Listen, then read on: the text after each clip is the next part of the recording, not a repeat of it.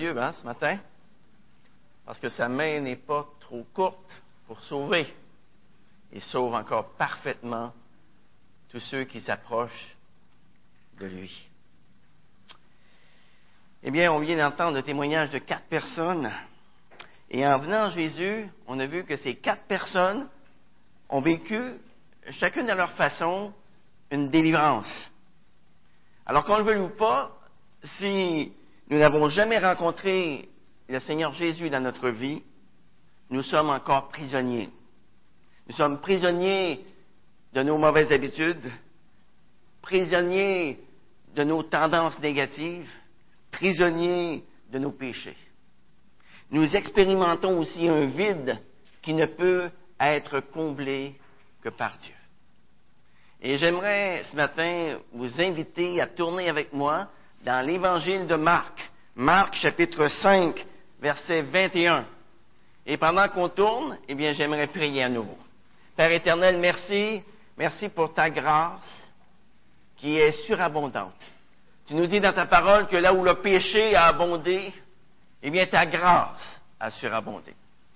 Quelle joie ce matin de pouvoir expérimenter à nouveau ta grâce, de pouvoir l'expérimenter à chaque jour de notre vie.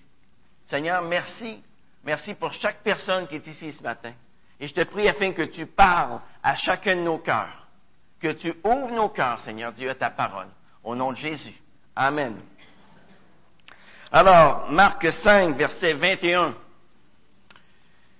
Jésus regagna en barque l'autre rive, et une fois de plus, une grande foule s'assembla auprès de lui. Il était au bord de la mer. Alors vint un des chefs de la synagogue nommé Jairus, qui le vit, se jeta à ses pieds et le supplia instamment en disant, Ma fillette est à toute extrémité, viens, impose-lui les mains, afin qu'elle soit sauvée et qu'elle vive. Jésus s'en alla avec lui. Et une grande foule le suivait et le pressait. Or, il y avait une femme atteinte d'une perte de sang depuis douze ans. Elle avait beaucoup souffert entre les mains de plusieurs médecins. Elle avait dépensé tout ce qu'elle possédait sans en tirer aucun avantage. Au contraire, son état avait plutôt empiré. Ayant entendu parler de Jésus, elle vint dans la foule par derrière et toucha son vêtement. Car elle disait, si je puis seulement toucher ses vêtements, je serai guéri. Au même instant, la perte de sang s'arrêta et elle sentit dans son corps qu'elle était guérie de son mal.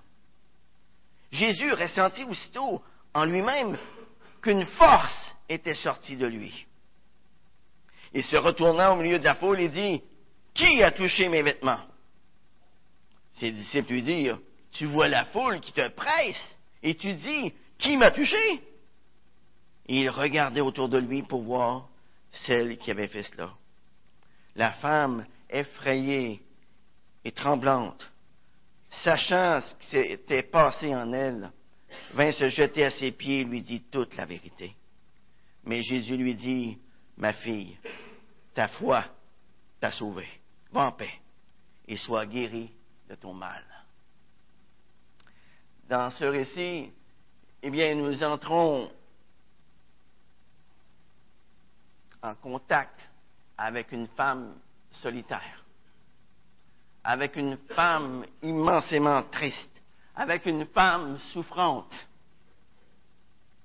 D'ailleurs, il y a beaucoup de raisons qu'elle pouvait avoir d'être triste. Depuis douze ans, cette femme souffre d'une maladie qui la mine, qui la ronge par en dedans et qui va éventuellement la conduire à la mort. Physiquement parlant, son corps s'affaiblit de jour en jour. Nous devons aussi nous souvenir qu'à cette époque, ce dont cette femme était atteinte, c'est ce qu'on appelait une maladie honteuse. Aux yeux de toute sa communauté, elle était considérée comme une impure. Il y avait sûrement des personnes qui, en la regardant, se disaient qu'elle devait être coupable d'un très grand péché pour avoir à subir un traitement aussi terrible de la part de Dieu. Et par le fait même, on peut s'imaginer qu'il n'y avait pas beaucoup de gens qui gravitaient autour d'elle. Vous savez, quelquefois, on peut être terriblement seul avec soi-même. Il y a des choses comme cela dont on ne veut pas parler à personne.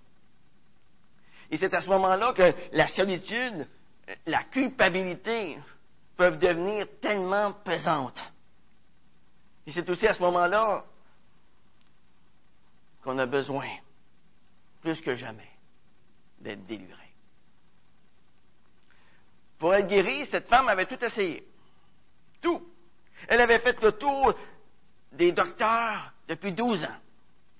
Elle y avait laissé toutes ses ressources d'argent sans qu'aucun puisse lui apporter la guérison.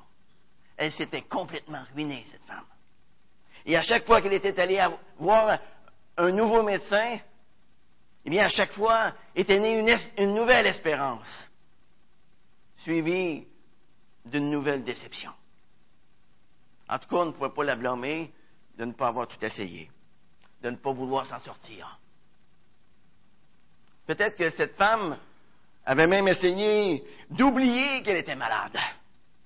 Mais la maladie, pour ceux qui l'ont déjà expérimenté, ça ne s'oublie pas. Même si on s'efforce de ne pas y penser. Durant ces douze ans de malheur, cette femme avait eu amplement le temps de réaliser qu'elle pouvait mourir d'une journée à l'autre.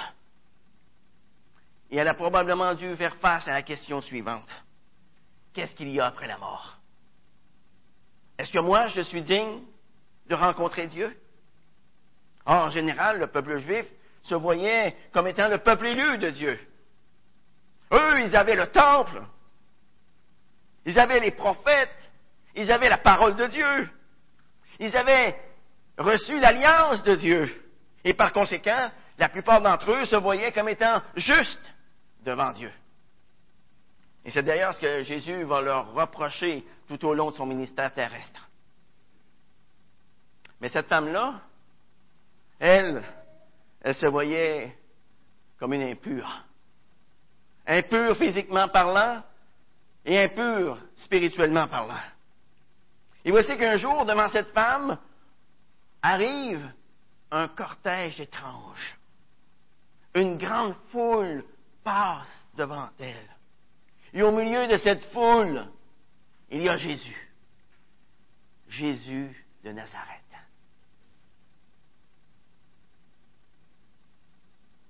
Et lorsqu'elle voit Jésus qui passe, elle pressent au plus profond d'elle-même que c'est sa dernière chance qui passe. Ah, elle voit en Jésus la source de son salut. Elle voit en Jésus la source de sa guérison physique et spirituelle. Elle voit en lui quelqu'un qui peut la libérer de la honte, qui peut la libérer du mépris des autres. Oui, son seul espoir, c'est Jésus qui passe. Et sa consultation en lui, eh bien, elle est gratuite. Elle ne coûte rien. Heureusement, parce que elle est sans le sou, cette femme. Hein? Elle est complètement ruinée. Plus de 700 ans auparavant, le prophète Isaïe avait pu dire Pourquoi dépensez-vous votre argent pour ce qui ne satisfait pas? Pourquoi dépensez-vous votre argent pour ce, qui ne satisfait pas? Et là, cette femme se dit, ah, si je pouvais au moins toucher le bord de son vêtement. Mais entre cette femme et le Sauveur, il y a toute cette foule qui l'entoure et qui fait barrage à son désir de s'approcher de lui.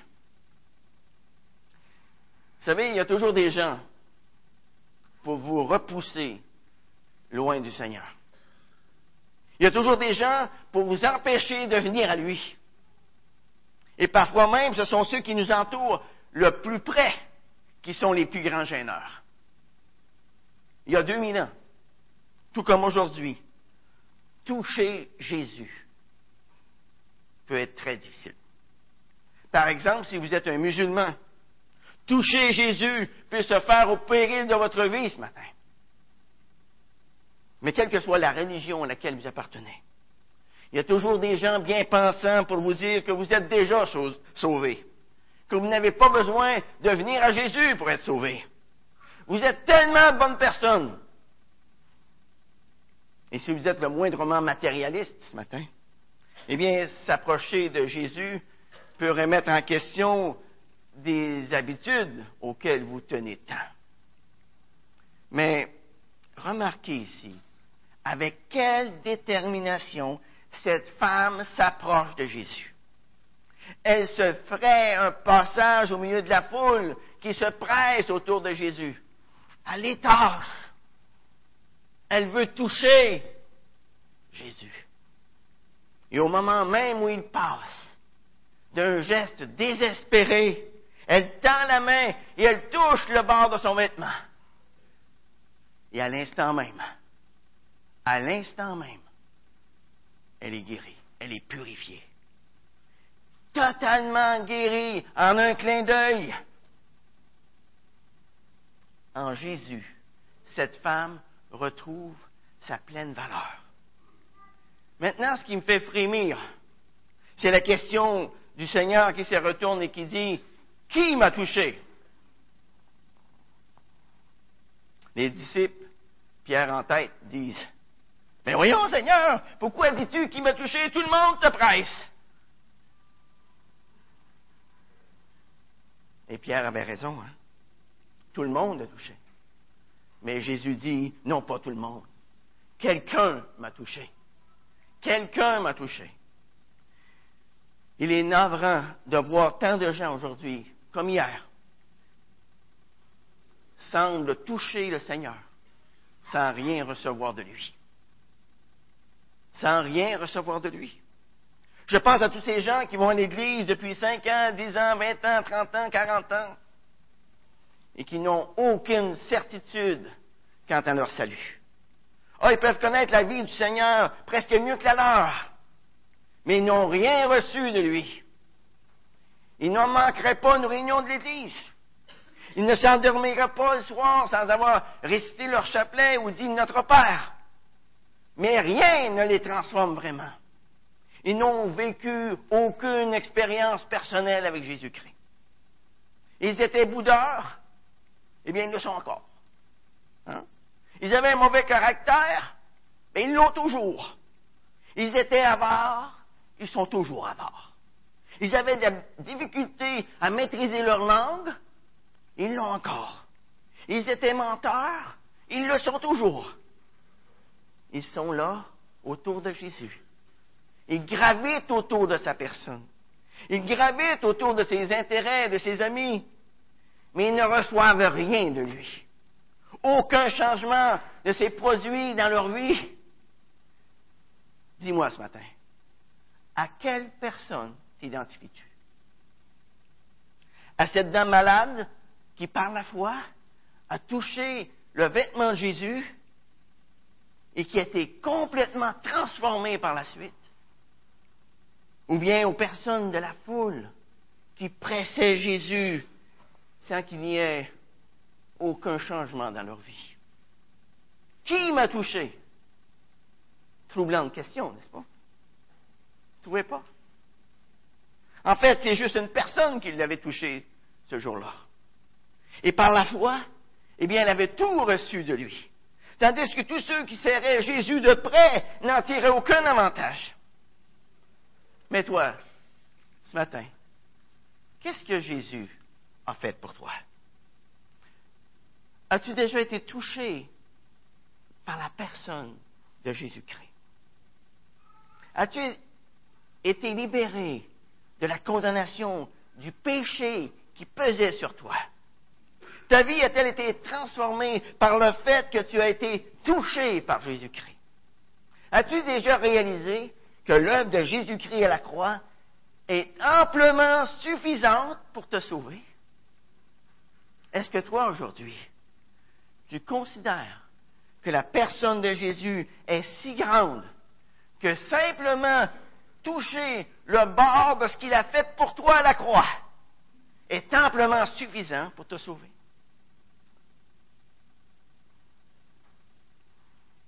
Est-ce que toi, aujourd'hui, tu es prêt à t'exclamer avec cette dame dans ce texte? Ah, si je pouvais seulement toucher le bord de son vêtement. Toucher le bord de son vêtement. Ça veut dire aussi que pour être sauvé, ce n'est pas nécessaire de tout connaître. Ce n'est pas nécessaire de tout connaître. Il suffit de savoir que tu es un pécheur. La Bible nous dit dans Romains 3, 23, tous ont péché et tous sont privés de la gloire de Dieu. Il suffit de savoir que tu es perdu. La Bible nous dit dans Romains 6, 23 que le salaire du péché, c'est la mort. C'est-à-dire la séparation éternelle avec Dieu. La Bible nous dit dans, dans Jean chapitre 3, versets 16 et 17, car Dieu a tant aimé le monde. Et au mot monde, vous pourriez ajouter votre prénom ce matin. Car Dieu a tant aimé Gilles qu'il a donné son Fils unique, afin que quiconque croit en lui ne périsse point, mais qu'il ait la vie éternelle. Dieu, en effet, n'a pas envoyé son Fils dans le monde pour juger le monde, mais pour que le monde soit sauvé par lui. Il suffit de te repentir devant lui, de l'accepter dans ton cœur comme ton sauveur personnel pour être sauvé. La Bible nous dit dans Jean chapitre 1 verset 12, à tous ceux qui l'ont reçu, à tous ceux qui croient en son nom, eh bien Jésus leur a donné le pouvoir de devenir enfants de Dieu, lesquels sont nés non du sang, ni de la volonté de l'homme, ni de la volonté de la chair, mais de Dieu, nés de Dieu. Vous savez, tout juste toucher le bord de son œuvre à la croix est amplement suffisant pour sauver le pire des pécheurs. Regardez le brigand sur la croix. Il venait à peine de faire la connaissance de Jésus. Et pourtant, il a avoué son péché. Il s'est repenti. Il, il, a dit à l'autre larron qui blasphémait contre Jésus, Ne crains-tu pas Dieu? Pour nous, c'est justice car nous recevons ce qu'ont mérité nos actes. Mais celui-ci n'a rien fait de mal. Ensuite, il a simplement dit, Seigneur Jésus, souviens-toi de moi. Quand tu viendras dans ton règne, il reconnaît Jésus comme son roi. Qu'est-ce que le Seigneur a dit? Aujourd'hui, aujourd'hui, tu seras avec moi dans le paradis aujourd'hui. La demande du larron était pour un avenir lointain. Hein? Mais la réponse de Jésus fut pour tout de suite. Aujourd'hui. Aujourd'hui. À partir de ce petit détail, j'aimerais vous poser une question. Combien de temps faut-il pour être sauvé?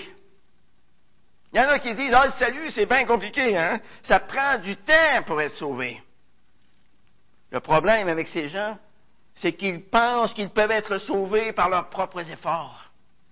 Ils pensent qu'ils doivent gagner leur ciel. Alors c'est sûr que si le salut venait de nous, si le salut venait de nos propres forces, de nos propres efforts personnels, on peut bien penser qu'il nous faudrait beaucoup de temps pour être sauvés. Mais même là, nous n'y arriverions malheureusement jamais. Jamais. Pourquoi? Eh bien, la Bible nous dit dans Ésaïe, chapitre 64, verset 5, que toute notre propre justice est comme un vêtement souillé devant Dieu. Vous savez, le salut ne peut venir de nous. Le salut est un don de Dieu. Il se reçoit en un instant comme un cadeau. C'est un don de Dieu. Regardez à nouveau cette femme malade.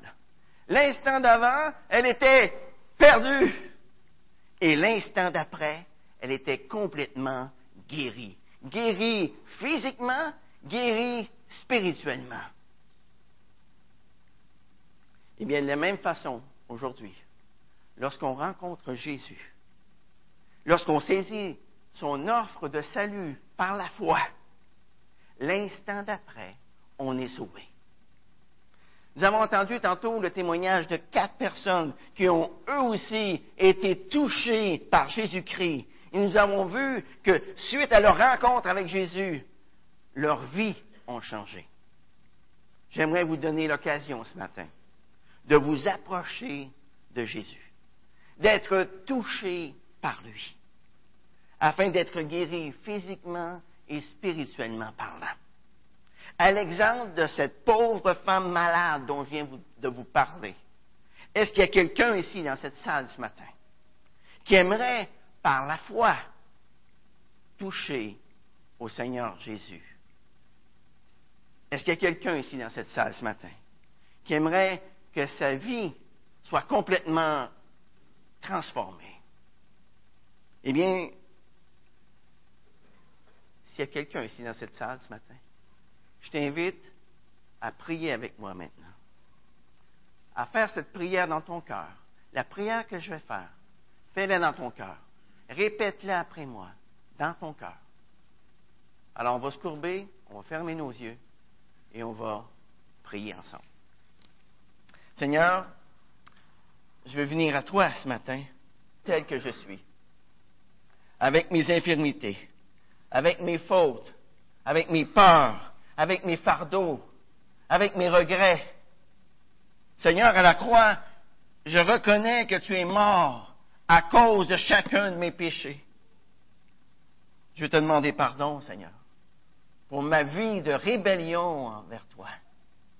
Seigneur, je veux te demander pardon pour tout le temps où je n'ai voulu qu'en faire qu'à ma tête. Et ce matin, je veux que tu touches mon cœur. Je veux que tu touches ma vie afin qu'elle en soit transformée. Et pour cela, Seigneur, je t'invite à entrer dans ma vie afin que tu deviennes non seulement mon sauveur, mais aussi le maître de ma vie. Seigneur, transforme ma vie. Fais de ma vie ce que toi tu veux. Et alors que nos têtes sont baissées, que nos yeux sont fermés, est-ce qu'il y a quelqu'un ici ce matin qui a fait cette prière avec moi, qui a invité Jésus-Christ à venir transformer sa vie. Levez la main, s'il vous plaît. Merci, merci, merci, merci. Il y en a d'autres? Eh bien, Seigneur, tu nous dis dans ta parole, je ne jetterai pas dehors celui qui vient à moi.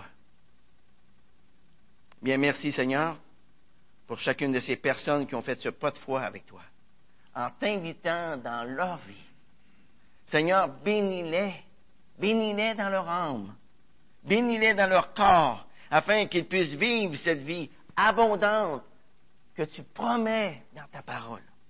Seigneur, remplis-les de ton esprit, afin qu'ils puissent aussi partager avec d'autres tout ce que tu as fait pour eux. En ton nom, pour ta gloire.